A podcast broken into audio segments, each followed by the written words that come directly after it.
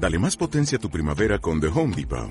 Obtén una potencia similar a la de la gasolina para podar, recortar y soplar con el sistema OnePlus de 18 voltios de Ryobi desde solo 89 dólares. Potencia para podar un tercio de un acre con una carga. Potencia para recortar el césped que dura hasta dos horas. Y fuerza de soplado de 110 millas por hora. Todo con una batería intercambiable. Llévate el sistema inalámbrico OnePlus de 18 voltios de Ryobi. Solo en The Home Depot. Haces más. Logras más. A continuación vas a escuchar Gracias a la vida con Víctor Brito. Violeta Parra era chilena.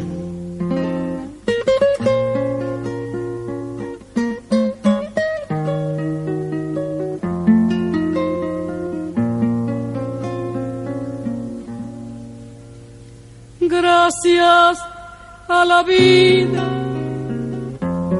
que me ha dado tanto, me dio dos luceres que cuando los abro, perfecto distingo lo negro del blanco y en el alto cielo. Elio, muy buenas tardes. Buenas tardes. ¿Cómo estamos? Bien, bien. Un poquito cansado, pero, pero bien. Bueno, es que ya llevan un par de semanas de exposición en Arafo, ¿no? Sí, sí, desde el principio de mes, de este mes, eh, hemos estado ahí. Bueno, yo concretamente he estado un poco antes, eh, organizando todo aquello, colocando las cosas y demás. Y bueno, y ahora echando una mano también a, pues, a abrir, a cuidar ahí con la gente de la Asociación Española contra el Cáncer. Estamos hablando de Expo Vintage, ¿no? En Arafo, una eh, exposición que tú, de la que tú eres propietario, ¿no? Sí, eh, bueno, eh, ahí se expone una colección de cosas que normalmente se llaman vintage, que se abarca desde los años 50 hasta mediados de los 70 y, sí, prácticamente el 99% de las cosas que hay ahí eh, son, son mías, ¿no? Entonces, bueno, salvo alguna cosita que nos ha dejado algún vecino o algo para completar, pues prácticamente todo es, de mi propiedad. ¿Qué, qué tipo de cosas? Bueno, encontrar? pues, pues allí, allí pueden ver prácticamente de todo, de todo, de todo, de lo que, eh, de lo que se usaba en esa época, ¿no? Desde, pues no sé, desde mm, elementos de decoración de salón, de mm, cosas de que se usaban en peluquería, eh, cocina, electrodoméstico pequeño, de, de todo, lámparas, eh, de, de todo un poco, de todo un poco. Ahí eh, me faltan algunas cositas, pero, pero, pero poquita cosa. El artículo más curioso. Y bueno, eh, hay varios que la gente eh, que ha ido por allí, cada uno tiene su, su propio artículo curioso, ¿no? Eh, yo tengo un, hay una, hay una lámpara allí eh, que es para ponerte moreno, que es de los años 50 y bueno, después de investigar mucho en internet parece que era eh, precisamente de lo más cancerígeno, entonces se retiró del mercado y bueno, ahí hay un, ahí hay un ejemplar de, de esa lámpara que evidentemente ni la enchufo, ¿no? O sea, una máquina de rayos uva de la época. Sí, de la época, de la época. Además el diseño, yo realmente la, la, la busqué, la conseguí por, por el diseño exterior, que realmente es lo que me gusta, y después ya un poco investigando me di cuenta que era un producto que se retiró del mercado por su, por su mala, por, vamos, por ser cancerígeno. Tenía mala propaganda. ¿no? Efectivamente. ¿Dónde consigues este tipo de cosas? ¿Dónde las localizas? Eh, bueno, eh, pf, eh, lo, lo consigo. A mí me gusta mucho ir a los rastros. Para mí es, es tan, eh, eh, es tan- me gusta tanto con- mm, tenerlos en mi colección como conseguirlos, ¿no? El, el reto de conseguir, el reto de encontrar algo eh, así.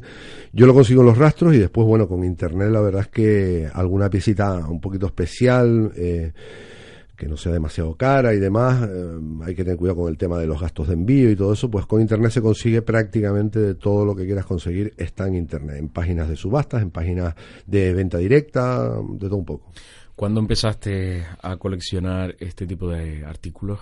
Mm, Bueno, hace casi ya 30 años, poquito a poco. eh, ha habido épocas que, pues, que me ha dado más, que tienes, que tienes más ganas de, de buscar cosas y tal. Después hay algunos parones, pero bueno, siempre coleccionando se va quedando ahí. Y claro, a lo largo de tanto tiempo te das cuenta que al final tienes un montón de cosas y que es bueno exponerlas, ¿no?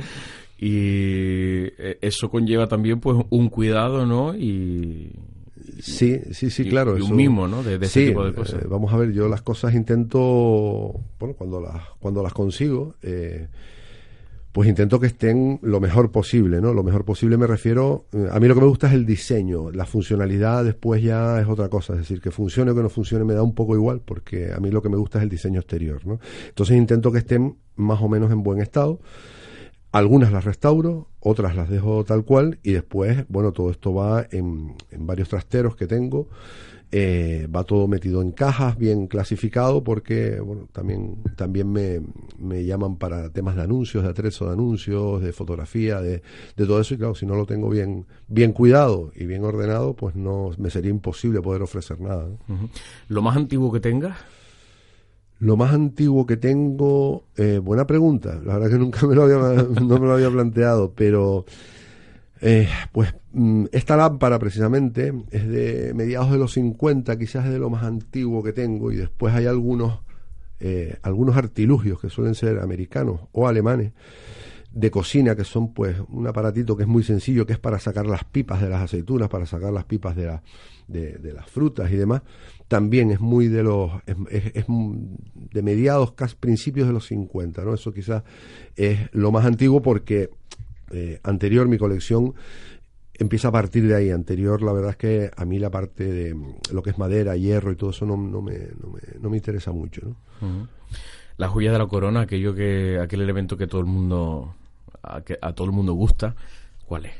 Mm, bueno, eh, como te comenté antes, hay, em, hay varias cosas ¿no? que la gente les llama la atención porque quizás lo tuvieron en la casa, le cogieron cariño y tal. A mí personalmente para mí la joya mía es precisamente algo que pongo por fuera del, local de la exposición que, sirve como, como, reclamo. Como reclamo, como atractivo para que la gente pasa, se queda mirando y prácticamente seguro que se bajan y ya entran a la, a la exposición, que es un, un Volkswagen Escarabajo con una, una caravana antigua que, que tengo también, eh, que va en conjunto, va remolcada y, y, es muy llamativa. Es muy, la verdad que la pones donde la pongas o vas circulando por la calle o lo que sea, todo el mundo tiene que ver con ella, te paran, hacen fotos y demás. Y entonces para mí eso evidentemente es la, la joyita, ¿no? ¿Tienes una afición cara a Helio?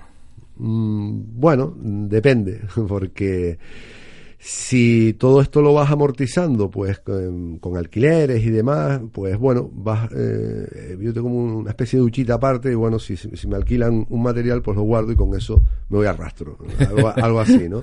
Tampoco pretendo... Te retroalimentas entonces. Efectivamente, lo que pasa que claro, que a lo largo de muchos años es verdad que, que vas consiguiendo, yo intento conseguir lógicamente las cosas lo más barata posible, con lo cual ahora, ahora con el tema de la moda esta vintage, pues nos ha fastidiado un poco a los que somos coleccionistas de este tipo de cosas porque, porque ha subido todo una barbaridad, ¿no? Cualquier cosa que te vayan a vender, como le pongan la palabra vintage detrás, ya le sube un, un 200% el precio, ¿no? Entonces, pero bueno, sí es verdad que vas gastando algo de dinero, pero es, mm, no sé, mm, a lo largo de los años, bueno, pues mm, sí es un gasto, pero, pero el día a día no es mucho tampoco, es como cualquier otro hobby, como cualquier otro. Las personas jóvenes que entran en tu exposición, ¿qué te dicen? ¿Qué te comentan? ¿Qué impresiones tienen? Mm, bueno, eh, les llama mucho la atención eh, aparatos, cosas que, que, ni se imaginaban. O sea, eh, me preguntaron que dónde estaba el mando, que si tenía mando alguna televisión, un mando a distancia, ¿no? Y digo, digo, que el mando a distancia era levantarte y con el dedo cambiar del canal 1 al 2 cuando los había o bien subir o bajar el volumen. ¿no? Entonces no hay mando. Otra cosa que a ella les llama mucho la atención es el tema de los teléfonos. Hay, hay mm, chicos que van con sus padres y los padres los veo que le están enseñando cómo funcionan los teléfonos de, dial, ¿no? De los que tienen la ruedita y que tienen que marcar. Incluso tienen que explicárselo varias veces porque a la primera no, no consiguen entender cómo funciona eso, ¿no? Y otra cosa curiosa también es el tema de los vinilos, de los, de los discos, los, los picús que usábamos para los guateques o, o las radiogramolas. Eh, les llama mucho la atención, que es algo que yo nunca había caído en eso, es que, mm, vale, muy bien, que funcione, que tú le pongas la aguja y que funcione, pero que haya que darle la vuelta para oír otras canciones, eso es una cosa que, ah, que hay que darle la vuelta, por el otro lado tiene canciones también, sí, por el otro lado tiene canciones. Bueno, la tecnología la verdad es que ha ido bastante rápido, ¿no? Y todo eso suena bastante al, al, pasado. Bueno, una exposición, la de esta, Expo Vintage Yarafo 2017, que pretende, Elio, despertar recuerdos de la infancia. Eh, sí, sí, la gente que pretende dos cosas. Para mí es... Mm, la más importante es, mm, bueno, sabes que es a, beneficio de la Asociación Española contra el Cáncer y lo poquito que cuesta la entrada, son 3 euros, eh, va directamente a ellos, ¿no? Entonces, para mí es una, una labor bastante, bastante buena. Ellas se están sacrificando mucho con el tema de ir a abrir la, la, exposición todos los días y tal, y bueno, pero mm, de momento va, va funcionando. Y por supuesto, que la gente salga salga contenta. Yo hasta ahora no he visto salir nadie con cara de enfadado ni nada, sino todo el mundo, eh, el que no ha tenido una cosa ha tenido otra o ha tenido diez, eh, pero todos han salido ahí con, con una buena sonrisa, la verdad que nos han felicitado, yo me, he quedado sorprendido porque no esperaba que la gente personalmente llegara cuando terminan y te felicitan por, por los recuerdos que has despertado y demás, como tú decías, eh, normalmente recuerdos de la infancia. Mm. La Asociación Española contra el Cáncer, quien es la asociación, en este caso, que se beneficia de lo recaudado eh, por esta exposición, que no nos has contado dónde está, dónde la podemos visitar. La exposición en Arafo, en Arafo, en la calle de la Libertad número 10 si no me equivoco, porque hay tantas vueltas que hemos dado por, ahí. ¿Qué zona está eso, más o menos? Está, bueno, la plaza de San Juan de Gollado, que es la plaza principal, con la iglesia. Sí. Eh, hay una calle que sube, que creo que la llamaban la calle Los Carros o algo así, yo no soy de Arafo, pero bueno, lo he oído, ¿no? Una calle que sube mm, en dirección a, la montaña y, y enseguida van a ver una pancarta allí y ahí está el primer local porque después hay otro que es en la casona de Secundino Delgado, que está como 400 metros en la misma dirección más arriba, y ahí es donde está el, grueso de la exposición, porque la gente, mucha gente va al local y cuando salen, mm, ah, muy bien y tal, digo, pero mire, es que más arriba, ah, ah, pensaban que nada más queda abajo, ¿no? Son dos locales, eh, abajo hay un 30% y el resto está todo en la, en la casona de Secundino Delgado, que bueno, gracias a la colaboración del ayuntamiento, pues pues nos ha dado esa oportunidad y también mm, agradecer a la, a la señora que nos cedió sin ningún tipo de beneficio ni nada de nada el local donde, donde empezamos la, exposición. ¿verdad? Qué bueno. Sí, sí. Eh, ¿Hay algún objeto característico o made in Canarias? Mm, no, pues fíjate, made in Canarias eh, mm, en referencia a Canarias sí hay, pero, pero fabricado aquí lo dudo. Es decir, em, yo tengo muchas, nada más entrar, verán que en las mesitas, en las pequeñas mesitas de, entrada de las, de las casas, que tengo un par de ellas ahí, están los típicos eh, adornos que eran de resina transparente, con la forma de Tenerife, con cositas eh, de Canarias, así, algún banderín, alguna cosita mm, que hace referencia a Tenerife o, a Canarias. Mm, también, bueno, sí, ahora que lo dices, estoy recordando. Y puede haber, eh, hay algún sifón de la época eh, que se fabricaban en ICO, eh, Perdigón creo que era la marca, hay algunas cositas de ese tipo, ¿no? De, de, cosas, de esos sifones, botellas, de algún, de alguna bebida que se, se fabricaba directamente aquí. 1.400 objetos aproximadamente, ¿no? Que forman parte de esta colección. ¿Dónde guardas todo esto, Eli? Eh, bueno, en, varios trasteros. Yo tengo varios trasteros de, mi propiedad y después tengo dos eh, alquilados también. Y bueno, ahí mm, la gente se asusta cuando ve todo aquello. Y me, eso una pregunta me lo han hecho mucho, ¿no? ¿Dónde guardas todo esto? Porque claro, una cosa es verlo expuesto y, esponjado, por así decirlo, y otra cosa es guardar las cosas pues bien guardadas en cajas, bien clasificado, por lo que te decía antes de lo, del tema de los alquileres y ocupa mucho menos de lo que de lo que se ve allí, ¿no? O sea, si, si lo guardara tal cual está allí, pues necesitaría más o menos el mismo espacio y, no dispongo de eso. Podremos visitarla hasta el próximo 30 de junio, ¿verdad? ¿En qué horario? Sí, eh, está abierto todos los días, es decir, de lunes a domingo o de lunes a lunes, eh, todas las tardes de 6 a 9 de la tarde. Y aparte, los domingos está abierto también de 10 de la mañana a 1 del mediodía. ¿Hay algo que todavía no hayas podido conseguir que estés ahí persiguiendo? Mm, bueno, sí, hay, varias cositas. Ahí, lo que pasa que, claro, cuando ya tienes una, una colección ya más o menos grande que incluso te ofrecen cosas, te, regalan cosas también, porque muchas veces, eh, muchas de las cosas son, oye, como yo sé que tú coleccionas, no te dedicas a la compraventa, eh, pues te lo, te lo dejo, te lo regalo y ya está, ¿no? Entonces hay cosas, vas buscando ya cosas especiales, ¿no? Cosas que me faltan, que dices tú, oye, pues me gustaría tener algo de esto. Normalmente esas son las cosas ya más caras, ¿no?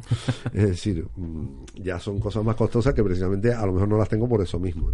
Hay una cosa que, bueno, también lo he comentado en otra ocasión, que, que sería un un coche de pedales estoy buscando, bueno, ya aparecerá alguno, pero de los de metal. Tengo uno de plástico mediados de los 70 que es como un Fórmula 1, eh, pero mm, me gustaría tener uno de un coche de pedales de metal de los de años 50, 60, que además yo los tuve cuando era cuando era un pibe. Y, y qué pena, pero por eso acabaría, acabaría todo en el lazareto, ¿no? Pero, pero bueno, eh, me gustaría conseguir uno, pero están muy, muy, muy costosos. No de, no de conseguir, sino de comprar. De precio. Sí, sí. ¿Qué te dice la familia de todo esto? ¿Cómo lo llevan? Nada, bien, bien. sí, tranquilo, aunque esto es una cosa muy personal, muy mía y y a mí me gusta, yo, yo tiro para adelante con esto. Oye, ¿tienes algo que pertenezca a tu vida, a tu infancia o a tu juventud? Sí, tengo, tengo algunas cositas. Por ejemplo, hay una. O a la de algún familiar, ¿no? Sí, hay una parte que es el, el, eh, el aula. Eh, monté en una habitación, nada más ver la habitación, digo, bueno, aquí tengo que, claro que voy a, montar una especie de aula, recreando lo que era un aula de, de esa época, ¿no? Hay una bola del mundo ahí muy bonita eh, y, esa es mm, esa es mía desde que era pequeño. Yo me acuerdo de mi padre cuando la trajo, trajo eso. Venía la luna también, venía un globo celeste o algo así también. Y lo único que, ha sobrevivido hasta ahora es eso, ¿no? Y después tengo, bueno, algunos... El, el Natura y Cultura de las Islas Canarias. Tengo la, eh, un ejemplar de la primera edición, se hicieron muchas, pero tengo el ejemplar eh, de la primera edición que, que era el mío también, eh, mediados de los 70. Después eh, no sé, cositas, sí tengo algunas cosas más de, de, mi época, algunas raquetas de tenis de mi padre que eran de madera, eh, cosas así. Eh, ¿Crees que dentro de 40, 50 años coleccionaremos o habrá coleccionistas de, iPhone, por ejemplo, o de tecnología actual, reciente? Mm, yo creo que los coleccionistas de dentro de 50 años serán coleccionistas de tecnología, porque salvo en raras ocasiones, y esto es una opinión muy personal, el diseño eh, deja mucho que desear. Es decir, mm, compras, eh, abres cualquier catálogo de algún centro comercial o lo que sea, ves aspiradoras, ves mm, lavadoras, ves, em, o sea, el diseño industrial, por así decirlo, de, de doméstico, de uso doméstico, y yo lo veo y pienso, digo, yo dudo que esto dentro de 40, 50 años sea algo icónico de, diseño, ¿no? Como puede ser un teléfono, un góndola, un heraldo, con esos colores, esas formas. Eh, dudo que, eso pueda ser, salvo raras excepciones, eh, como productos de, de, Apple, por ejemplo, o de Bang Olufsen, hay varias marcas que mm, siguen vendiendo tanto tecnología como diseño. Yo creo que esas cosas sí serán coleccionables, pero el resto no será coleccionable como prácticamente todos los de, la época de los 60. ¿no? Yo creo que el mejor ejemplo está en los coches, ¿verdad? Que vemos coches de la época y son auténticas joyas del diseño y hoy en día pues son prácticamente similares uno a otro, ¿no? Sí, los coches... Los coches Las líneas demasiado rectas. Los coches es un mundo aparte, ¿no? Los coches eh, realmente ahora me dan miedo, no porque no sean seguros, sino todo lo contrario, son evidentemente más seguros que el escarabajo que tengo yo, pero, eh, pero a mí el escarabajo se me habría dado tres veces y lo he arreglado prácticamente sobre la marcha, ¿no? Ahora, pues yo tengo un, coche moderno, ¿no? Una furgoneta, una Mercedes, y, bueno, cada vez que se enciende una luz del cuadro yo me echo a temblar, porque primero que no sé ni por dónde empezar, ni, ni ningún amigo, ni nada, tienes que llevarla directamente a un mecánico especializado, sí, y preparar la cartera, claro, pues lo normal es que tengas que preparar la cartera. Los coches, lo mismo, yo no sé qué pasará dentro de 15 o 20 años, si saldrán empresas que, que sustituyan todo el tema, o sea, o que vendan electrónica paralela, porque la electrónica se va fastidiando y, no es como la mecánica. La mecánica, pues bueno, muy sencilla de arreglar, y, pero la electrónica no. Pero en cuestión de diseño, si estarás de acuerdo conmigo que el cambio ha sido radical, ¿no? En cuestión de diseño, yo creo que es más o menos lo mismo que comenté antes, eh, salvo las marcas más costosas que sacan mm, diseños muy, muy exclusivos el resto, yo ahora veo un coche, yo me acuerdo de pequeño, yo veía un coche yo sabía pues, lo que era un Ford, un Peugeot o, bueno, un Volkswagen evidentemente. O sea, ahora yo sinceramente veo coches por la autopista que puede ser cualquier marca. O sea, se pone de moda un, un estilo de coche, pues el típico 4x4, el típico, los, los sub estos que llaman ahora, que son muy, están muy de moda y no sé qué marcas son, lo mismo puede ser un Mercedes que un Hyundai que un Renault. Y entonces mm, son diseños que tampoco creo yo que pasarán nunca a, la historia por, por, por, la belleza, ¿no? Salvo raras raras excepciones. que han perdido identidad. Efectivamente, mm, las marcas italianas siguen sacando sus modelitos curiosos, que yo creo que eso sí pasarán, pero el resto no, para mí no tienen ningún valor de diseño. Hablabas de coches que se averían rápido o que cada vez están más fallos, que son difíciles de arreglar.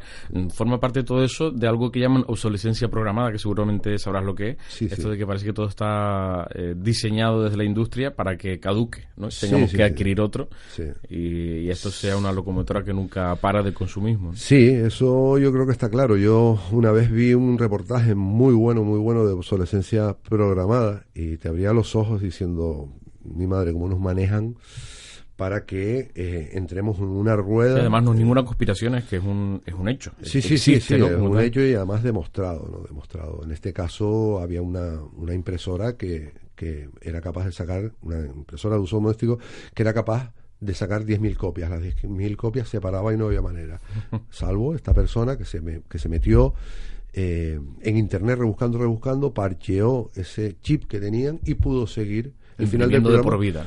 Y de por vida, exactamente. ¿Qué quiere decir eso? Que es verdad que lo, lo que se pretende, creo yo, es que entre en una, en una rueda, una dinámica de, bueno, voy, eh, está todo muy programado, es decir, esto se va a fastidiar a no sé cuántos kilómetros, esto se va a fastidiar en no sé cuánto tiempo, relativamente corto, y llegará un momento que, bueno, que ya se aburrirán y comprarán otro nuevo. Y así una, una detrás de otra. Yo tengo un amigo que fue jefe de ventas de una conocida marca de coches que ellos decían que bueno que realmente donde ganan no es en la venta del coche eh, es en la, reparación. en la reparación. Muchos muchos años de garantía tienes que pasar evidentemente por la casa pero en, todas esas reparaciones es donde es donde ellos van van ganando dinero dicen que el mejor ejemplo es una bombilla que existe en Estados Unidos que es real y que no se ha apagado en los últimos 40 o 50 años. sí sí está en una, está en una estación de bomberos además esa bombilla.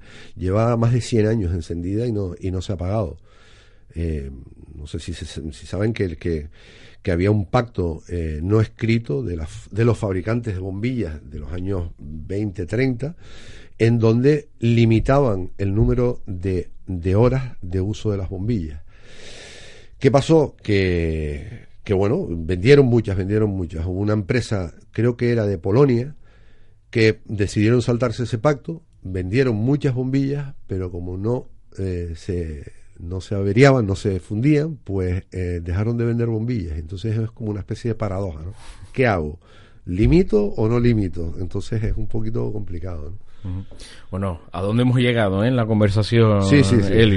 Nos hemos ido por la rama. Bueno, Expo Vintage Arafo 2017 eh, estará abierta al público hasta el próximo 30 de junio. Ya hemos conocido los horarios. Está en esos dos locales del municipio vecino de Arafo. ¿Cómo la definirías esta exposición? Mm. ¿Cómo la venderías para el que no la conozca? Yo la vendería como si, si les gusta recordar cosas del pasado y, y, quieren salir con una sonrisa de la exposición, vayan, porque seguro, les garantizo que si les gustan ese tipo de cosas, van a salir contentos de la exposición, les, les va a gustar y sobre todo me ha gustado sobre todo el buen rollo de la gente cuando está dentro, incluso yo me ofrezco para que me pregunten cualquier cosa o lo que sea y, y, la verdad es que me ha llamado la atención eso, el, buen rollo de la gente cuando sale, muy contento, se van hablando del tema y tal, es, es, es muy entretenida y, y, hay muchas cosas que ver. Les recomiendo que se la tomen con calma porque hay muchas cosas que ver. Hay gente que ha ido, que ha entrado, ha salido muy rápido y después dice, oye, es que no sé si venir otro día porque son tantas cosas que las quiero mirar con más calma. Digo, bueno, pues pues esa es la idea. ¿Alguna anécdota que te haya dejado la exposición estas últimas semanas? Eh, ¿Algún concreto? No, pues no, no, no ha pasado. Bueno, nada, teníamos, teníamos que buscar eh, un garaje para las caravanas y el, y el escarabajo, porque yo vivo en Santa Cruz, y claro, traerlo todos los días era un poco, un poco tostón, ¿no? Porque bueno, los coches son como son, y más tirando una caravana y demás. Y entonces, bueno, tuvimos un montón de problemas para, para buscar el, el, el, garaje, sobre todo porque en Arafo, eh, bueno, eh, hay muchas calles inclinadas y demás. Y eh, es, vimos algunos y eran muy malos para, para entrar y salir, era casi imposible. Pues resulta que al final conseguimos un garaje que está a 10 metros de donde está la exposición, a 10 metros, que no lo sabíamos ni que estaba, un callejón que tenía unos garajes ahí, lo, lo, alquilamos por un mes y fantástico, o sea que está al lado, nada más que tengo que llegar con mi coche, sacarla y, ya está. Habrá quien se haya incluso emocionado, ¿no? Tras visitar la exposición. Sí, sí, sí, sí, hay gente que, que, que le ha traído muy buenos recuerdos, muy buenos recuerdos incluso también pues ya mezclados con recuerdos familiares, ¿no? a lo mejor con familiares que están que están fallecidos y, demás, ay Dios, pues esto lo tenía mi padre y tal, entonces bueno, tú ves que, que sí, que está despertando muchas sensaciones, ¿no? De todo tipo, ¿no? Normalmente buenas y bueno, los recuerdos mm, aún tristes tampoco son malos, quiero decir, la gente pues ve cosas que le recuerdan su momento a sus padres, a su, a su familia y bueno, también salen bien también. ¿Coleccionas otras cosas?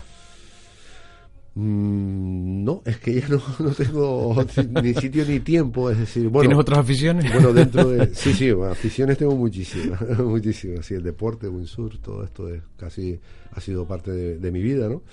Y eso sigo, sigo en ello. Pero eh, dentro de la exposición, también quería decirlo, hay una planta que es dedicada, que es una parte que a mí me gusta mucho a las bicicletas, ¿no? Las bicicletas. Eh, hay una planta sola que es de bicicletas o de artilugios con ruedas, es decir, patinetes, triciclos, eh, cochitos de bebés y demás.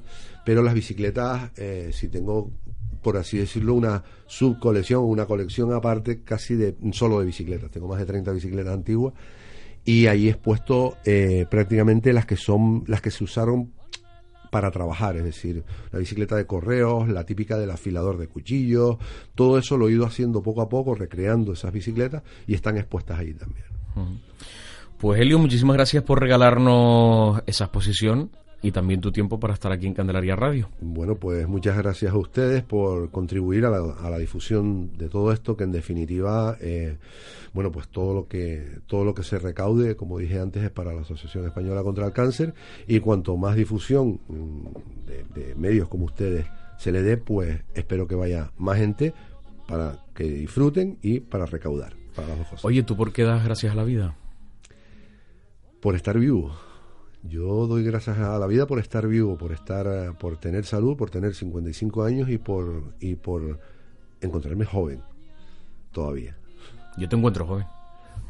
En, en eso estamos, en eso estamos. Gracias, Eli, un abrazo fuerte. Muchísimas gracias a ustedes.